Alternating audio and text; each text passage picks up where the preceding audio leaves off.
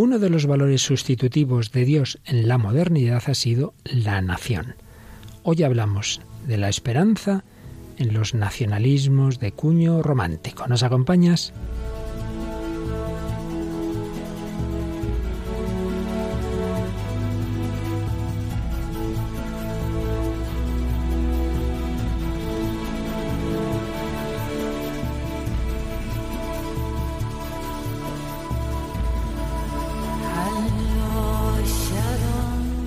El hombre de hoy y Dios, con el padre Luis Fernando de Prada.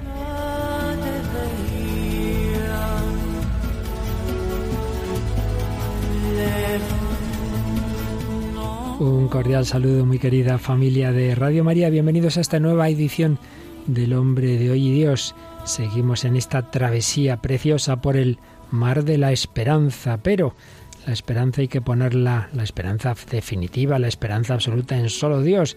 Muchas veces la ponemos en realidades de este mundo como si fueran dioses, de lo que estamos hablando en estos últimos programas hoy vamos a dar un paso más.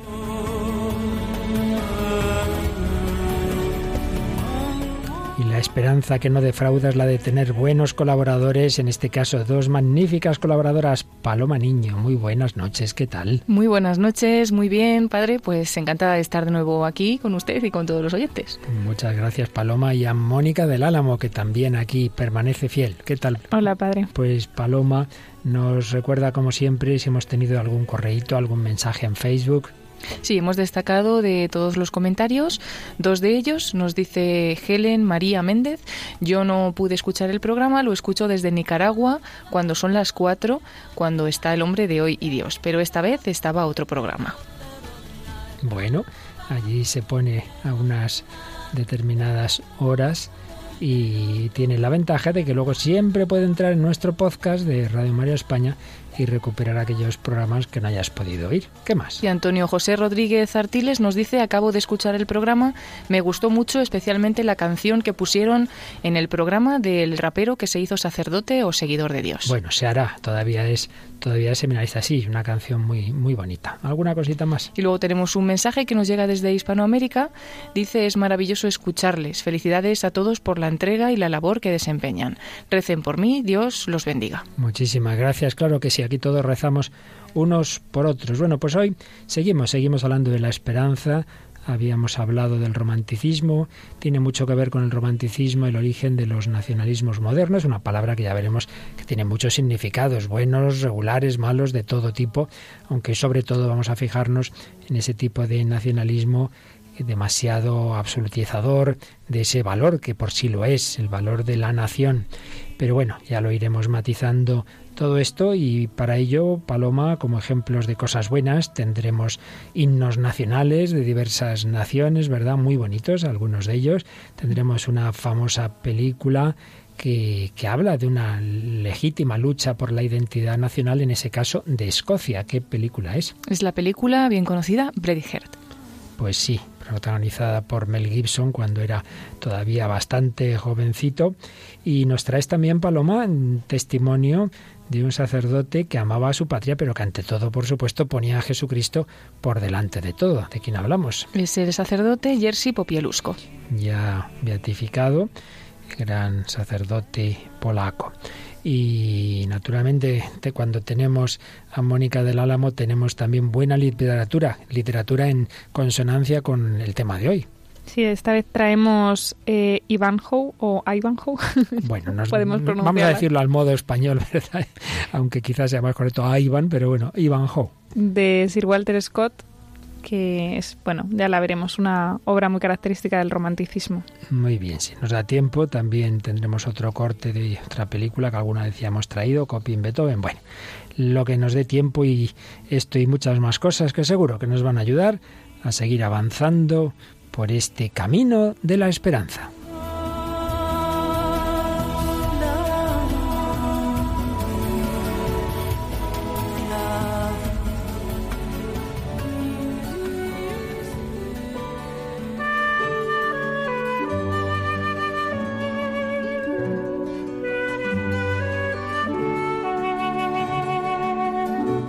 Vamos a recapitular lo que llevamos en días anteriores para que no nos perdamos. Estamos hablando de la esperanza. El cristiano pone su esperanza definitiva y plena en Dios y en la plenitud del encuentro con Dios, que es la vida eterna. Pero lo que llamamos la modernidad, que no es simplemente los tiempos modernos, sino las ideologías más características de esos últimos siglos, que han ido rompiendo esa centralidad de Dios y sustituyéndola por otros valores, por otros absolutos, la inmanentización del absoluto trascendente que junto a ese proceso de secularización, va haciendo ídolos en realidad de valores que lo son, que son cosas buenas, pero que no hay que poner como si fueran Dios. Y en esta línea habíamos hablado de la ilustración, habíamos hablado de esas ideologías que tienen un punto muy fuerte en Hegel, que van a dar lugar a, también a, Feuerbach, al marxismo, en fin, de esto hablábamos en programas anteriores, pero en el último vimos algo sobre el romanticismo, que aunque está en la línea inmanente de la ilustración, reaccionó frente al reaccionalismo preponderante en ella, para acentuar el sentimiento como vía de acceso a la totalidad e infinitud, pero una totalidad e infinitud que a veces es Dios, a veces es el universo, a veces es no se sabe muy bien qué, con esos rasgos que mencionábamos de de dar mucho, mucho énfasis al sujeto, la subjetivización, al sentimiento, a la naturaleza, la historia, la tradición y el arte como camino de salvación que nos une al infinito. Hemos mencionado la historia y la tradición. Por eso, una de las vetas del, del romanticismo va a ser el nacionalismo. Al apreciar mucho la propia historia, la propia tradición, fácilmente eso alimenta uno de los tipos de nacionalismo. Ya advertimos que seamos eh, prudentes y que nadie tome esta palabra en un sentido unívoco, una palabra como tantas otras, pues muy analógica, que tiene muchísimos significados, desde algunos muy malos, como han sido los nacionalismos de tipo totalitario, que se enfrentaron en la Segunda Guerra Mundial, el soviético, el nazi, o el totalitarismo o el nacionalismo de cuño marxista totalitario de, organizaciones terroristas como ETA, ese es un significado malo. No estamos diciendo ni de lejos que ese sea el significado que siempre tiene esta palabra. Hay significados buenos, como veremos. Y a veces incluso se puede usar como sinónimo de algo que en realidad es una virtud. Estamos refiriéndonos al verdadero patriotismo. El amor a la patria siempre se ha considerado en la moral cristiana como parte de la virtud de la piedad y como parte del cuarto mandamiento, porque no solo es honrar a los padres, sino a todos aquellos a los que debemos pues tantas cosas en nuestra historia. No somos lo que no seríamos lo que somos sin generaciones que nos han legado una cultura, una lengua, una fe, etcétera, etcétera. Por eso, como digo, ya advertimos que hoy cuando hablemos en un sentido negativo será ese tipo de nacionalismo que hace que lo que en sí mismo es bueno, apreciar la propia nación, hagamos de ella un ídolo, la divinicemos, el valor supremo, incluso por encima de Dios o contra Dios, o cuando se hace como excluyente de las demás naciones, cuando se contrapone a otras, cuando puede llevar al imperialismo, a la violencia, a ese tipo de nacionalismo. Y nos referiremos cuando lo veamos en un sentido negativo.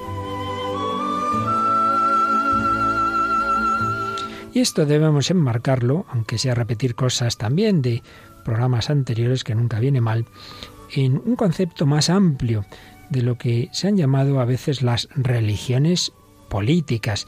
Hay una serie de términos más o menos semejantes que vienen a tener un, a transmitirnos una misma idea, un mismo concepto. Y es esto que, que ya decíamos al inicio, cuando en la sociedad europea siglo XVIII, XIX, XX, Dios dejó de ejercer su papel de fundamento del mundo, inevitablemente el, hombre buscó otro centro, otro centro, realizando una transferencia de valores absolutos a realidades contingentes, relativas. Mariano Fazio escribe, la historia de las ideologías políticas contemporáneas es la historia de la absolutización de lo relativo, a saber, la libertad en el liberalismo, la clase proletaria en el marxismo, la nación en el nacionalismo, la raza en el nacionalsocialismo, el Estado en el fascismo. Serán falsos absolutos que tratarán en vano de ocupar el lugar del absoluto. De ahí que podamos definir las ideologías modernas como religiones de lo temporal. De esto habló y así lo dijo Julien Brenda en 1927, o religiones secularizadas, Raymond Aron.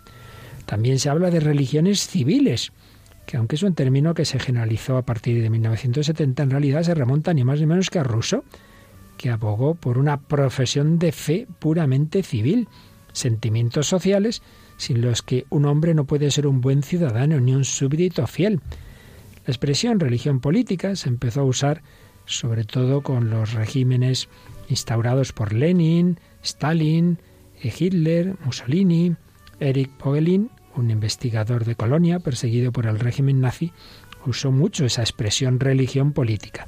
Y Raymond Aron, eh, judío francés, en 1944 publicó un análisis de lo que llamaba religiones seculares, es decir, doctrinas, que en el alma de nuestros contemporáneos ocupan el lugar de la fe que ya no existe, situando la salvación de la humanidad en este mundo, en el futuro más o menos lejano y en la forma de un orden social aún por inventar. Aquí vemos lo que es la secularización de la esperanza. Ya no es la esperanza en Dios, la esperanza de la vida eterna, sino en ese futuro que nos va a traer esta ideología.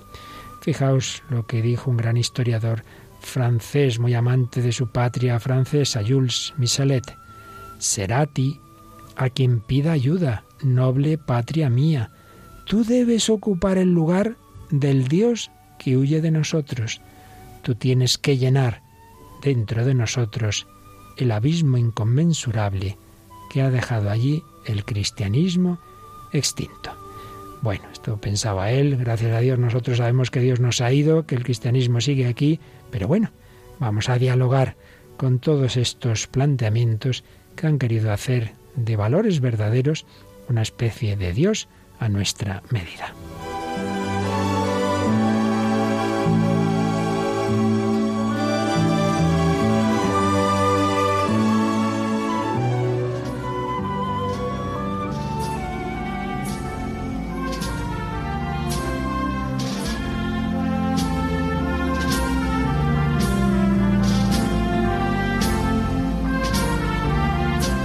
Paloma, ¿qué nos estás poniendo? Esto no es la sintonía habitual. No, no, este es el nuestro himno, el himno de España. Ah, vaya, vaya. Muy bueno para hoy. Ya que hablamos de la nación y de los nacionalismos, hoy tenemos diversos himnos nacionales. Bueno, bueno, está muy bien. Además, esta parte suena muy bonita. Vamos a escucharla un poquito.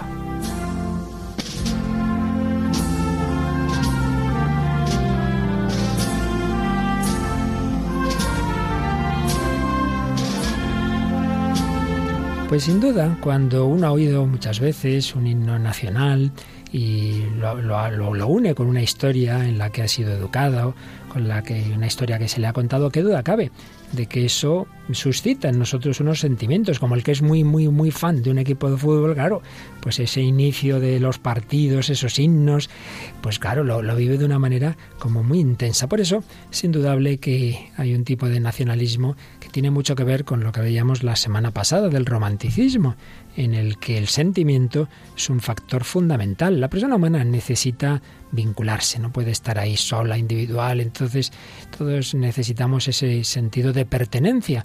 Por eso muchas personas que no tienen una familia normal, que no tienen unos vínculos ordinarios, pues a veces se hacen esa especie de, tribus urbanas o de grupos ultra que van a los partidos de fútbol a montarla.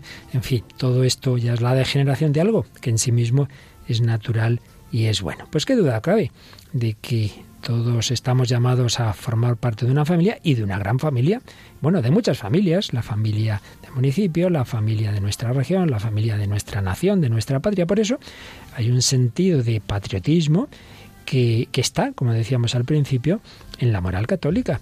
Y de hecho, si cogemos el catecismo, si cogemos el cuarto mandamiento, nos encontraremos que se habla de ello, que se habla de un verdadero y sano patriotismo y de unos deberes de los ciudadanos. Nos dice el número 2199 que ese cuarto mandamiento no solo se dirige a los padres, sino que exige que se dé honor, afecto y reconocimiento a los antepasados, eh, se habla de los, los alumnos respecto de los maestros, empleados respecto de los patronos, los ciudadanos respecto a su patria. El número 2239 se habla de esos deberes de los ciudadanos de contribuir con la autoridad civil al bien de la sociedad. El amor y el servicio de la patria, dice, forman parte del deber de gratitud y del orden de caridad.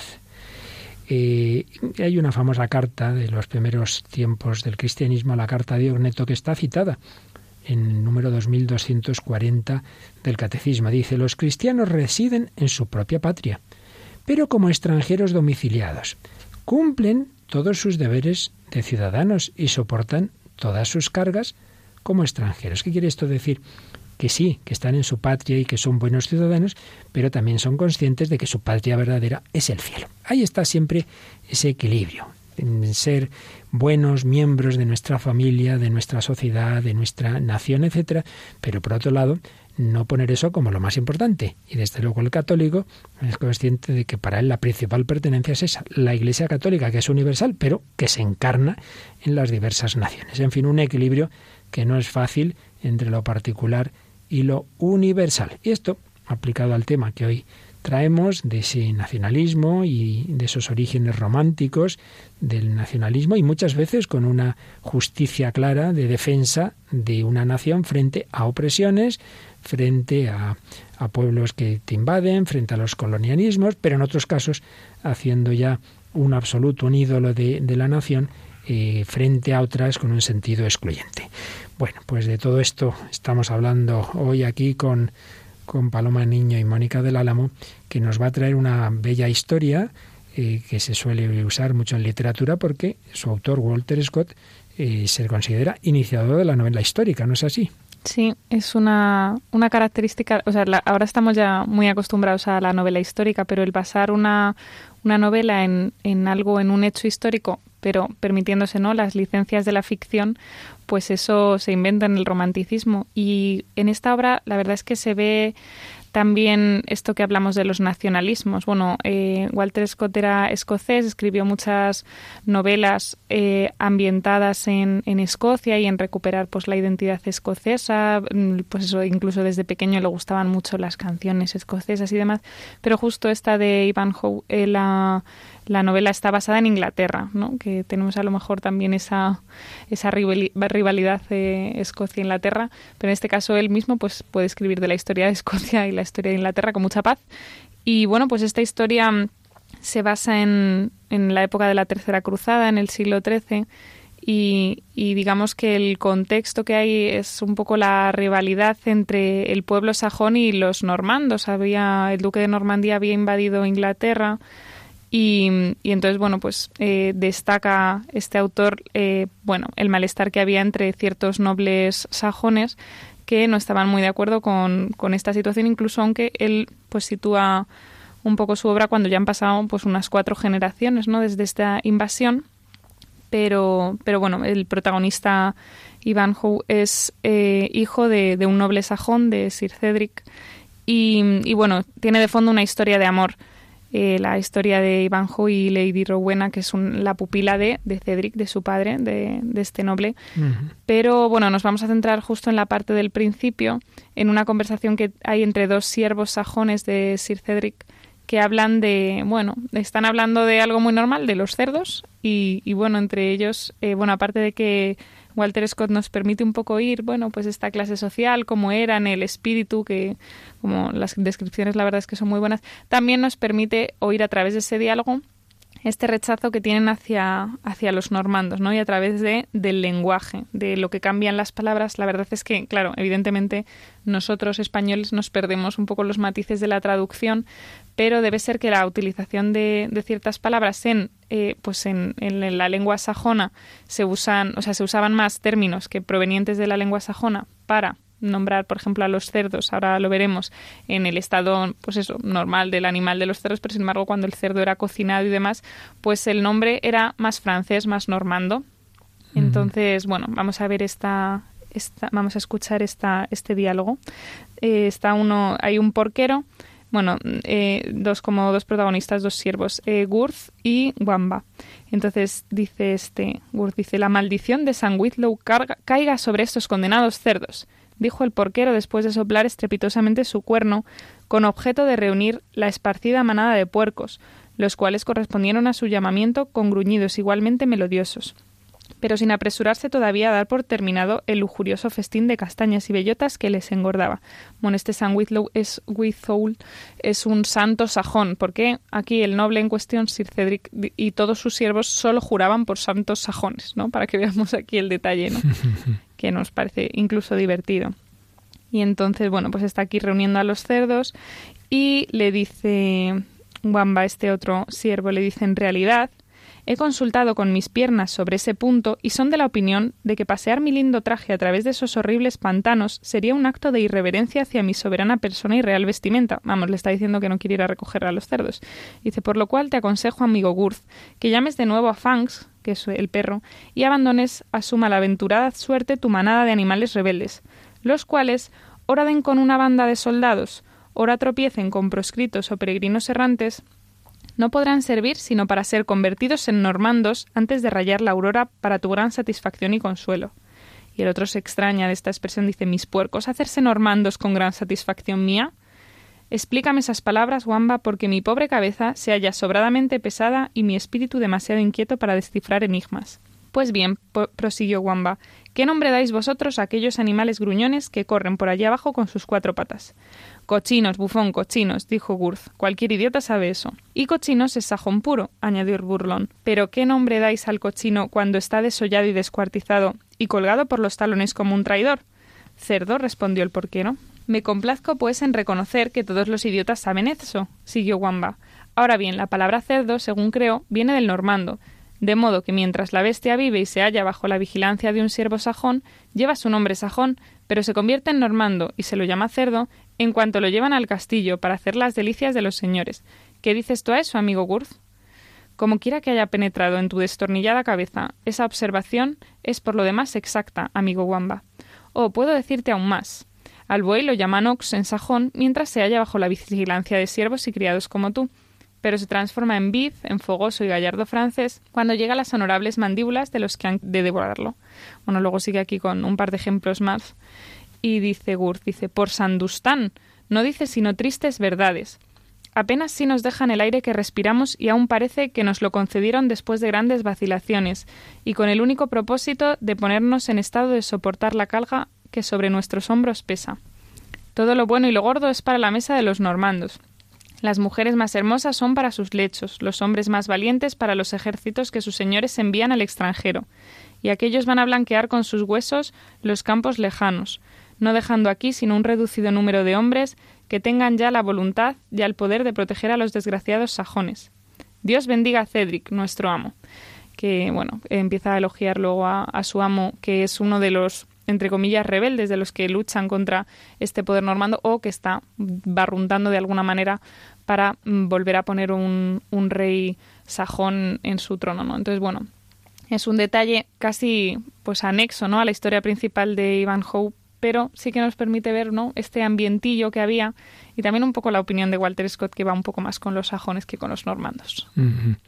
Muy bien, pues sí, un ejemplo entre muchos eh, de esto que estamos diciendo, que hay una parte pues muy lógica de ese aprecio de la propia historia y del enfado respecto a los que pueden estar invadiéndonos o de una manera o de otra, porque también existen colonialismos culturales, como el Papa Francisco recuerda con frecuencia. Y ya que estamos en la Gran Bretaña, pues no podemos olvidar que ese Reino Unido se ha formado de naciones que tuvieron sus más y sus menos, más bien sus grandes problemas, como ocurrió entre Escocia e Inglaterra, y por ahí viene la famosa película que nos trae hoy Paloma. Es la película Braveheart, que es del año 1995, dirigida por Mel Gibson y también es protagonizada por él porque interpreta el papel principal William Wallace, que fue un líder escocés. Y bueno, un poco el argumento es que los escoceses viven oprimidos por los tributos y por las leyes que les imponen los ingleses. Este William Wallace es un joven escocés que regresa a su tierra después de muchos años de ausencia. Siendo él un niño, toda su familia fue asesinada por los ingleses, razón por la cual él se fue a vivir lejos con un tío suyo. Y este Wallace es encantador, es valiente, honesto, con un alto sentido de la familia, se enamora de Murron y ambos viven una historia de amor casi mística con cruel asesinato incluido y a partir de ahí Wallace se compromete en la lucha contra la opresión inglesa. Expliquemos que es que matan a la, a la, a la mujer en un momento en que él no está en el pueblo, lo matan los ingleses, sí. Eso es. Y ya pues se entrega en favor de un Estado escocés libre y es casi pues como un euro nacional. Entonces tiene una serie de, luchas y, lo que sería un ejército muy popular, muy sencillo frente a toda la gran armada inglesa, se suponía que iban a perder y sin embargo van ganando, ganando, ganando hasta que es traicionado, le detienen, le torturan y le matan. Vamos a escuchar la escena final en que una vez que él ya ha muerto se oye una voz en off que es del, caudillo escocés que va a rendir pleitesía a los ingleses. Lo que pasa es que al final ocurre algo. Escuchamos.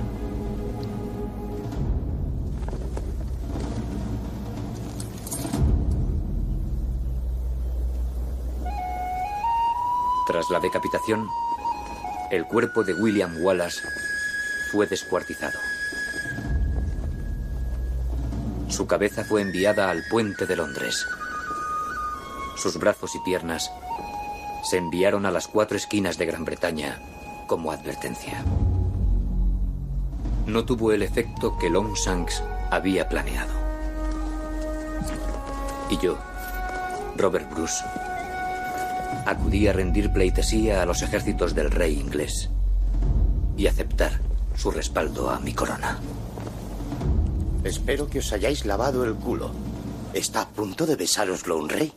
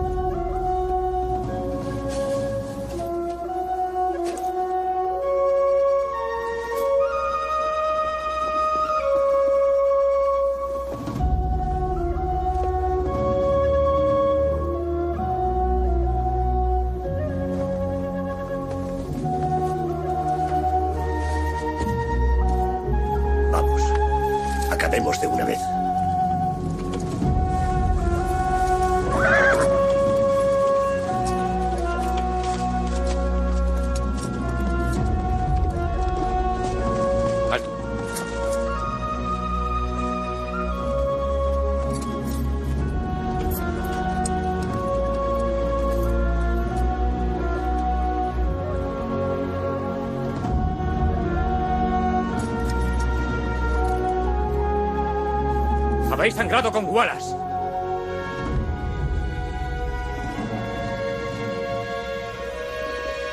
Sangrad ahora conmigo.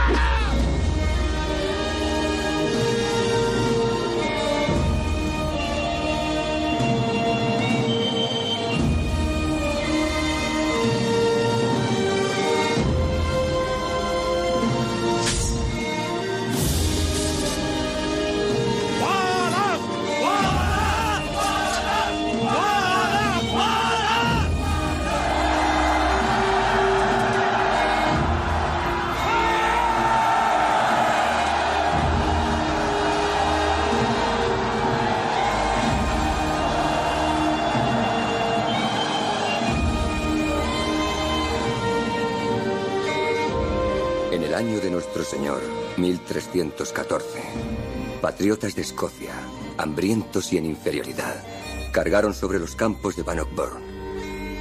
Lucharon como poetas guerreros. Lucharon como escoceses. Y ganaron su libertad. Nosotros no conocemos bien, la verdad, la historia pero es indudable, yo diría que prácticamente todos los pueblos han tenido historias semejantes de lucha por su libertad, de defensa frente a invasiones y sin duda, cuando esto se ha hecho en justicia y con las características que, nos enseña la, la, moral natural y, cristiana en estos temas de, de defensa armada, pues es algo lícito y muchas veces heroico y todas las naciones o casi todas tienen héroes de este tipo. Hay un nacionalismo en el mejor sentido de la palabra, un patriotismo, una defensa de la familia, como hay una defensa de la nación.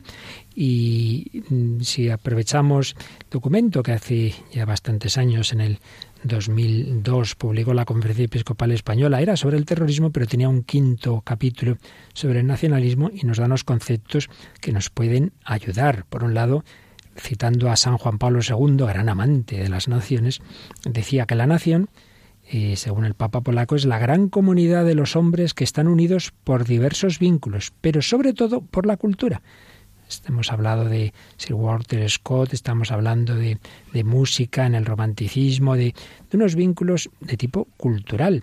Ahora bien, seguían diciendo los obispos españoles, las culturas no son nunca de por sí compartimentos estancos, deben ser capaces de abrirse unas a otras. Están constituidas de antemano a base del rico intercambio del diálogo histórico entre ellas, y todas necesitan dejarse impregnar por el Evangelio. Después de habernos dado este concepto de nación, y precisaban un poco qué sentidos puede tener la palabra nacionalismo. En sentido amplio, decían, una determinada opción política que hace de la defensa y del desarrollo de la identidad de una nación el eje de sus actividades. La Iglesia acepta las opciones políticas de tipo nacionalista que se ajusten a la norma moral y a las exigencias del bien común. En este sentido, es una opción que en ocasiones puede mostrarse especialmente conveniente. El amor a la propia nación o a la patria, que es necesario cultivar, puede manifestarse como una opción política nacionalista, es decir, esa virtud que todos debemos tener, de, la parte de la virtud de la piedad y del cuarto mandamiento, de amor a la propia nación o la patria, algunos pueden vivirlo en una opción política nacionalista y por tanto en este sentido sería un, un sentido correcto. Pero, seguían diciendo, esa opción, como cualquier otra opción política, nunca puede ser absoluta. Para ser legítima debe mantenerse en los límites de la moral y de la justicia y debe evitar un doble peligro esto es lo importante y para el, enfoque que nosotros estamos dando hoy. El primero, primer peligro, considerarse a sí misma como la única forma coherente de proponer el amor a la nación.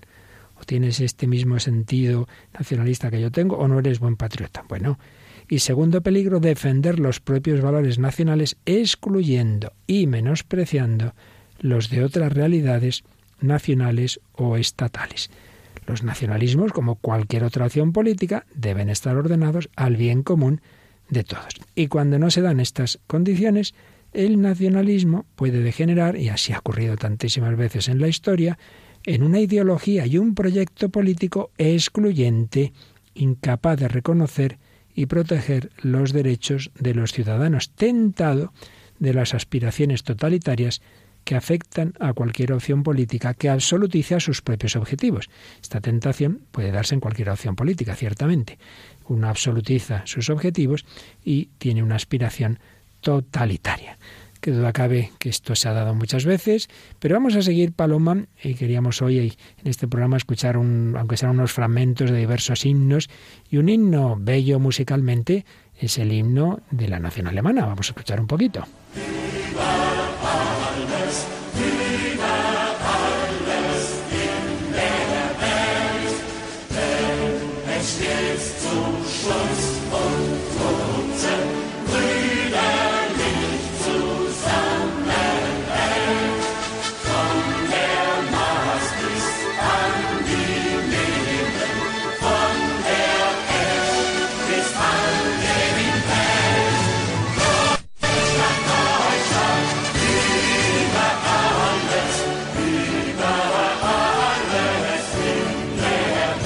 Pues sí, sin duda, una bella música, un bello canto.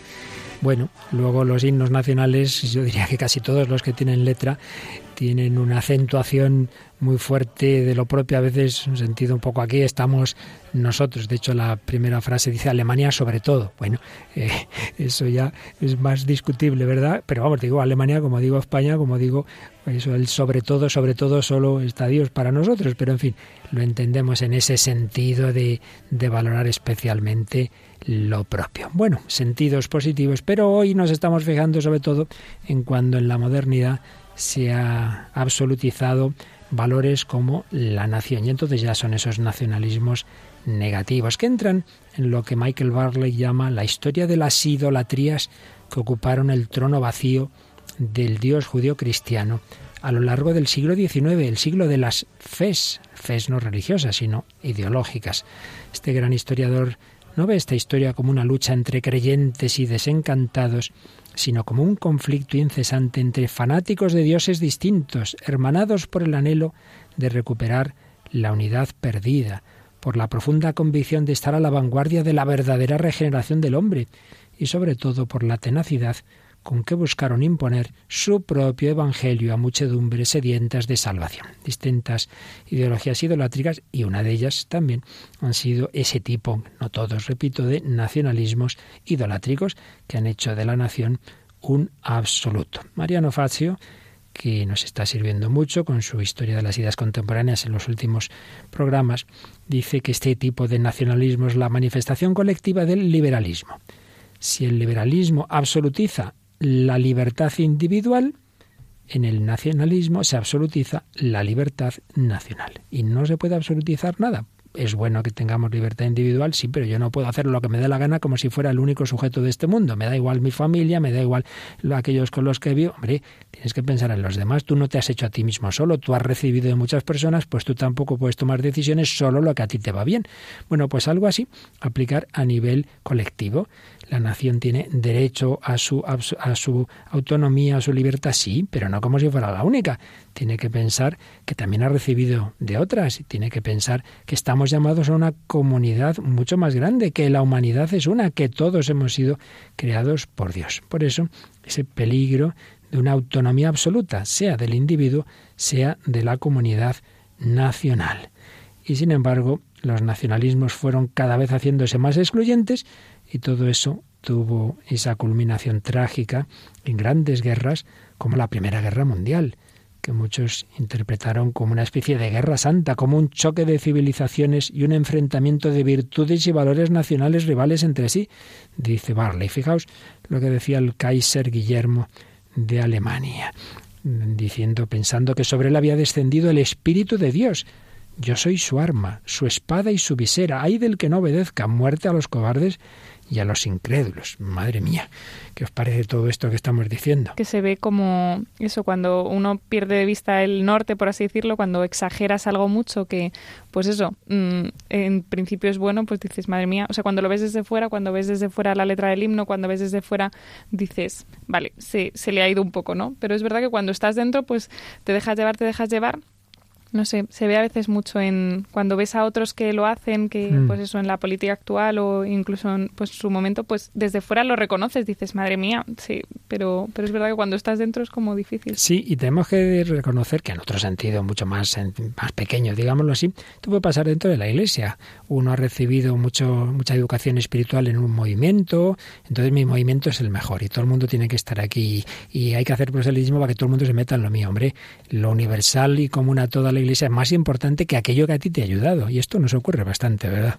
Sí, la verdad es que a veces nos cuesta reconocer que, hay muchos caminos de santidad, además aprobados por la Iglesia, porque dices, bueno, cualquier cosa que surge es verdad que puede no llevar a Dios, pero justamente los movimientos que hay algunos, bueno, que muchos, ¿no? Aprobados por la Iglesia, pues uno tenemos que saber reconocer en otros la riqueza del carisma, así que pues unos acentuamos una cosa en, en una, sí, una cosa del cristianismo, otros otra, pero bueno, lo universal es lo mismo. Y esto que decimos de los movimientos laicales ha pasado mucho en la historia con las órdenes religiosas. No, nosotros somos los más preparados, nosotros somos los más pobres. Bueno, cada orden tiene su carisma, su especificidad y, y, todos juntos vamos representando un poquito, vamos acercándonos al ideal de Cristo que nadie cumple del todo. Que además es una forma también de admirar a la Iglesia, ¿no? Con todos los carismas diferentes que, que tenemos, que no los hemos creado nosotros, sino que han sido inspirados por el Espíritu Santo, pues cada uno tiene algo bueno y es bueno también saber ver eso bueno que tiene cada, cada movimiento, cada carisma de, también de las órdenes religiosas. Y además que queda casi ridículo vernos discutir casi como cuando ves lo de que la Virgen del Rocío es mejor que la Virgen de la Macarena o que la... dice, madre mía, ¿dónde estamos? Sí, sí. Y al final estamos siempre diciendo lo mismo, ¿no? Sea en el ámbito histórico, patriótico, político, deportivo o religioso, se trata de, por un lado, valorar lo propio, porque es un signo de agradecimiento a, mi contexto, a mi historia personal, familiar, eso debemos hacerlo. Sería un error, no, no, yo, yo no soy de ningún sitio, soy ciudadano del mundo. Mire, ciudadano del mundo no se puede ser sin ser a la vez de un determinado lugar, sin ser de una determinada región, de ser de una determinada nación, no se puede. Como no, no es católico así en abstracto, ha sido educado en un determinado contexto. Pero el otro error, frente a ese cosmopolitismo abstracto, es acentuar tanto lo particular que te olvides de que lo más importante es común, común a todos los hombres o común a todos los católicos, etcétera. Bueno, pues ¿quiénes han vivido esto bien? Los santos, los santos han agradecido lo que Dios les ha dado en su historia personal, familiar, nacional, pero a la vez han tenido muy claro que el único, el único que está por encima de todos y en el que debemos unirnos es Dios nuestro Señor. Y de esos santos, aunque en este caso que hoy traemos todavía no está canonizado, sino a mitad está ya beatificado, es el sacerdote de una nación muy amante de su historia, que es Polonia, que todos hemos tenido especialmente presente desde el pontificado de San Juan Pablo II, pero en ese pontificado ocurrió el martirio del sacerdote que hoy nos cuenta Paloma. Sí, es Jerzy Popielusco, nacido el 14 de septiembre de 1947 en el seno de una familia humilde y en un pequeño pueblo del nordeste de Polonia llamado Okopi.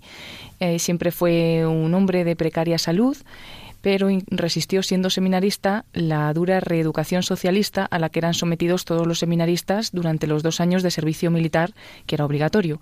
Durante este tiempo de servicio militar se convirtió en un líder espiritual y moral entre sus compañeros seminaristas. Eh, su ordenación fue el 28 de mayo de 1972, cuando él tenía ya 25 años, y lo primero que a lo que fue destinado fue acompañar a los estudiantes de medicina de Varsovia como capellán y también fue destinado al personal sanitario como sacerdote responsable de esta área de pastoral de la salud en la diócesis de Varsovia. Sobre él recayó incluso la organización del equipo médico que atendería al Papa Juan Pablo II en sus viajes apostólicos a Polonia de 1979 a 1983. A partir de agosto de 1980 comenzó su trabajo apostólico con los obreros, acompañando activamente a los trabajadores del recién creado sindicato obrero católico Solidaridad. Los obreros polacos se oponían una vez más al comunismo, sin importar más armas que el Santo Rosario en sus manos y las imágenes de la Virgen y del Papa polaco Juan Pablo II. Se le encomendó también celebrar el domingo la misa a los obreros que estaban encerrados, eh, cuando ya tenía 33 años y estaba en la parroquia de San Estanislao de Cosca, y él pues se implicó desde el primer momento organizando catequesis para los obreros, tomó parte en los procesos penales contra los dirigentes del sindicato Solidaridad, aseguró protección a sus hijos y a sus familias, eh, les proveía de ropa, de alimento, es decir, se entregó pues del todo. Su casa se convirtió en un lugar de encuentro y de reunión para los obreros perseguidos, para los que sufren y para los que son víctimas de la represión comunista. Y al año siguiente de que naciera este sindicato de solidaridad, en 1981, el gobierno comunista declara el estado de guerra.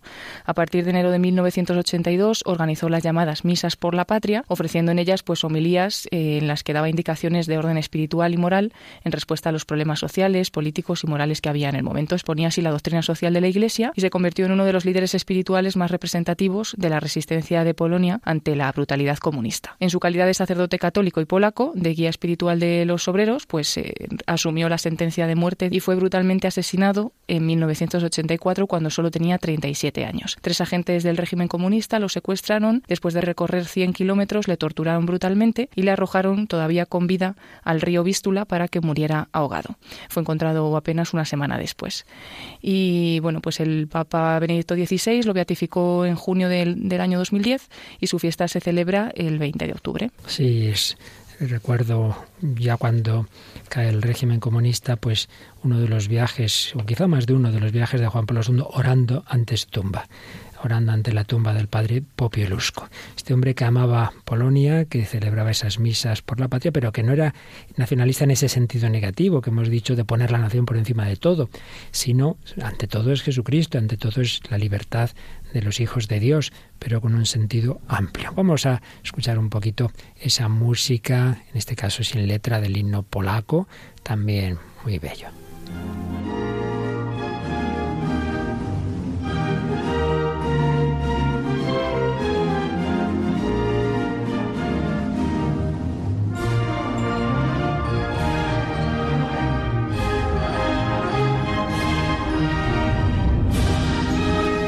Se suele distinguir también entre un nacionalismo más voluntarista o subjetivo, especialmente francés y anglosajón, y el nacionalismo más bien objetivo, prevalentemente germánico y eslavo. Es decir, el subjetivo está basado en una serie de de contratos, eh, nos hemos puesto de acuerdo los hombres, una declaración, una constitución, caso clarísimo es Estados Unidos, ahí no había una historia previa, está formado por inmigrantes de muchas naciones europeas que, estipulan una serie de condiciones que se convierten en esa constitución de Estados Unidos. Es fruto, esa, esa nación, de unas decisiones. En cambio, tenemos eh, una historia mm, de, de muchos siglos en naciones como como las que tenemos en Europa. Y ahí hay un nacionalismo mm, ya no tanto de ese tipo voluntarista, sino mm, en el que el concepto fundante es el, es el pueblo, el, Volk en, en alemán y de hecho pues este tipo de nacionalismo sobre todo es germánico y eslavo. Y en Polonia se da y se da también con un sentido romántico. Para los románticos polacos, Polonia, que es una nación, como sabemos todos, muy marcada por la fe católica, Polonia era el Cristo de las naciones, inocentemente crucificada, cuántas veces ha sido repartida, anulada del mapa político, pero esa nación crucificada resucitaría y eh, llevaría la salvación espiritual al mundo entero. Hay que señalar que incluso hay unas palabras de un poeta que son proféticas, eslovaquio, como se diga, decía, en medio de la lucha Dios suena una campana inmensa por un papa eslavo. El papa eslavo viene, un hermano del pueblo. Pues habría un papa eslavo, en efecto, y polaco, Juan Pablo II. Polonia, y también hay un nacionalismo histórico muy romántico en Rusia. Ahí había una corriente occidentalista, pero otra eslavófila, que habla de la especificidad y a veces superioridad de la cultura rusa frente a la occidental. Y también se piensa que en esa cultura rusa está muy presente el cristianismo, pero el cristianismo ortodoxo, cristianismo no católico, el zar sería el guardián de esa fe ortodoxa, la Santa Rusia, la Santa Rusia eh, y a esto no es ajeno un Dostoyevsky, estas ideas nacionalistas y mesiánicas. El pueblo ruso es Cristóforo, lleva a Cristo. Rusia dirá la última palabra sobre la gran armonía que se establecerá entre las naciones cuando se acepten las leyes de Cristo. Eh, hay que decir que luego cuando se seculariza este mesianismo ruso, pues caeremos, claro, en el marxismo soviético. Bueno, yo creo que uno de los himnos nacionales más bonitos musicalmente es el de Rusia. Vamos a escucharlo.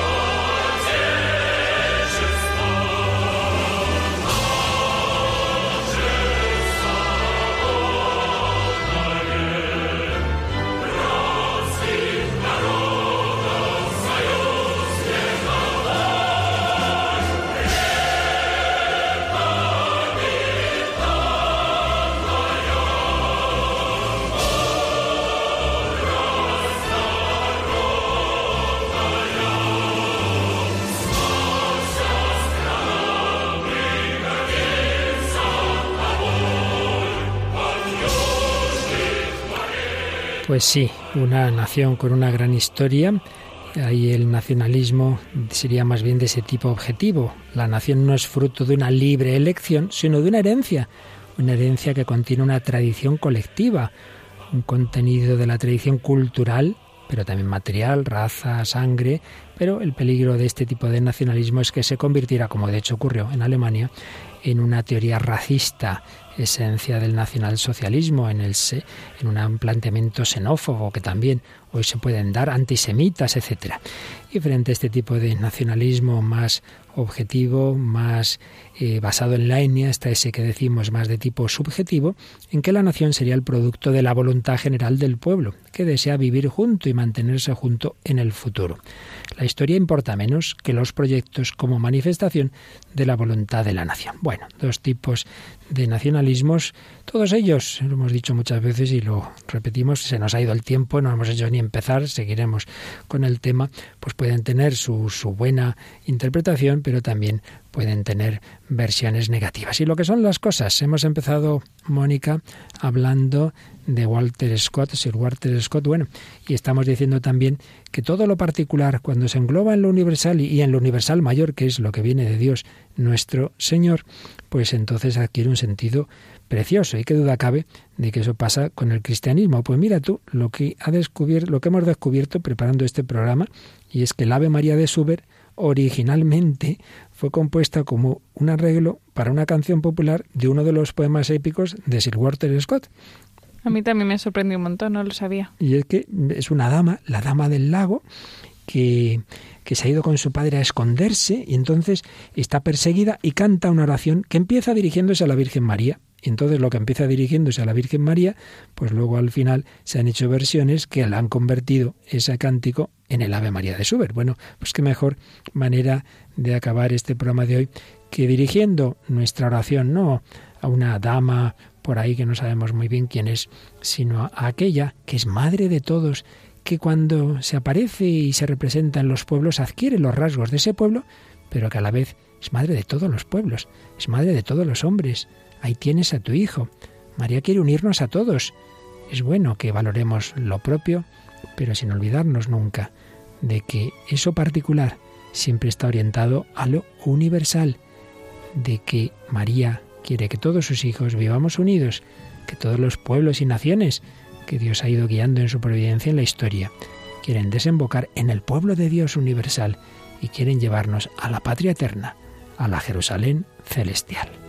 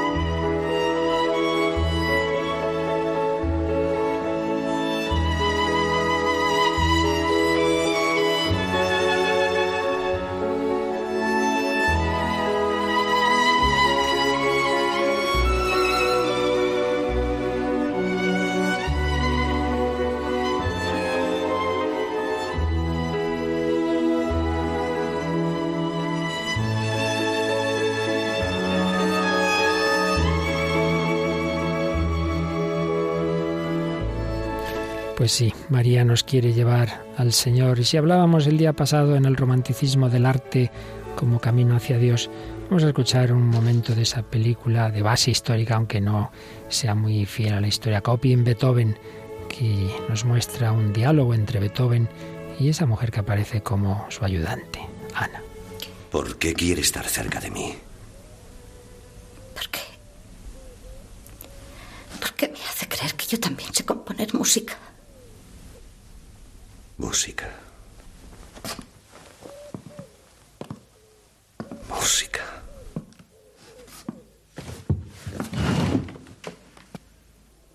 Las vibraciones en el aire son el aliento divino, hablando con alma de hombre.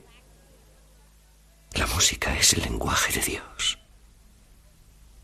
Los músicos estamos tan cerca de Dios como es capaz de estarlo un hombre. Oímos su voz. Leemos sus labios. Damos a luz a los hijos de Dios para su alabanza. Eso es lo que somos los músicos, Ana. Y si no somos eso, no somos nada.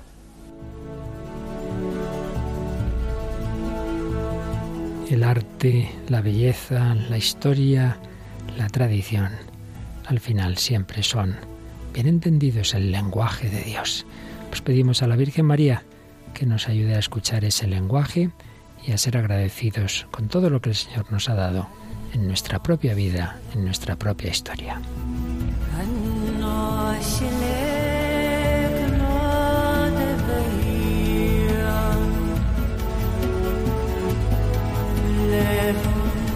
Pues así terminamos este programa. No fácil, porque han sido muchos temas, pero bueno, ya sabéis que aquí no se trata de hacer unas tesis doctorales, son pinceladas para que tocando, ojalá el corazón nos muevan. A agradecer tantos dones que recibimos unos a través de otros, pero sobre todo a ir a la fuente de todos esos dones, la fuente que es Dios, en el único en el cual debemos poner nuestra plena esperanza, lo cual no quita que también nos apoyemos unos en otros a nivel personal, familiar, colectivo, nacional y de la humanidad, pero sabiendo que solo el Señor puede colmar del todo nuestras aspiraciones. Rápidamente, Paloma, ¿cómo se pueden nuestros oyentes conectar con nosotros y darnos sus comentarios?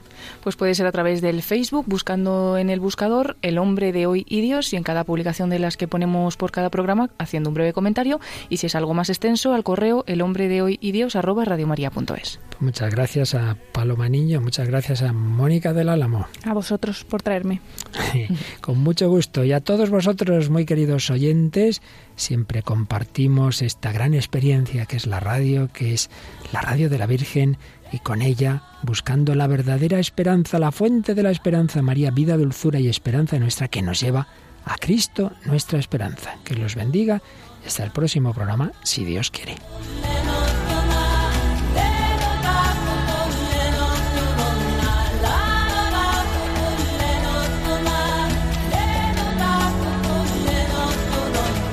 Así concluye El hombre de hoy y Dios un programa dirigido en Radio María por el Padre Luis Fernando de Prada.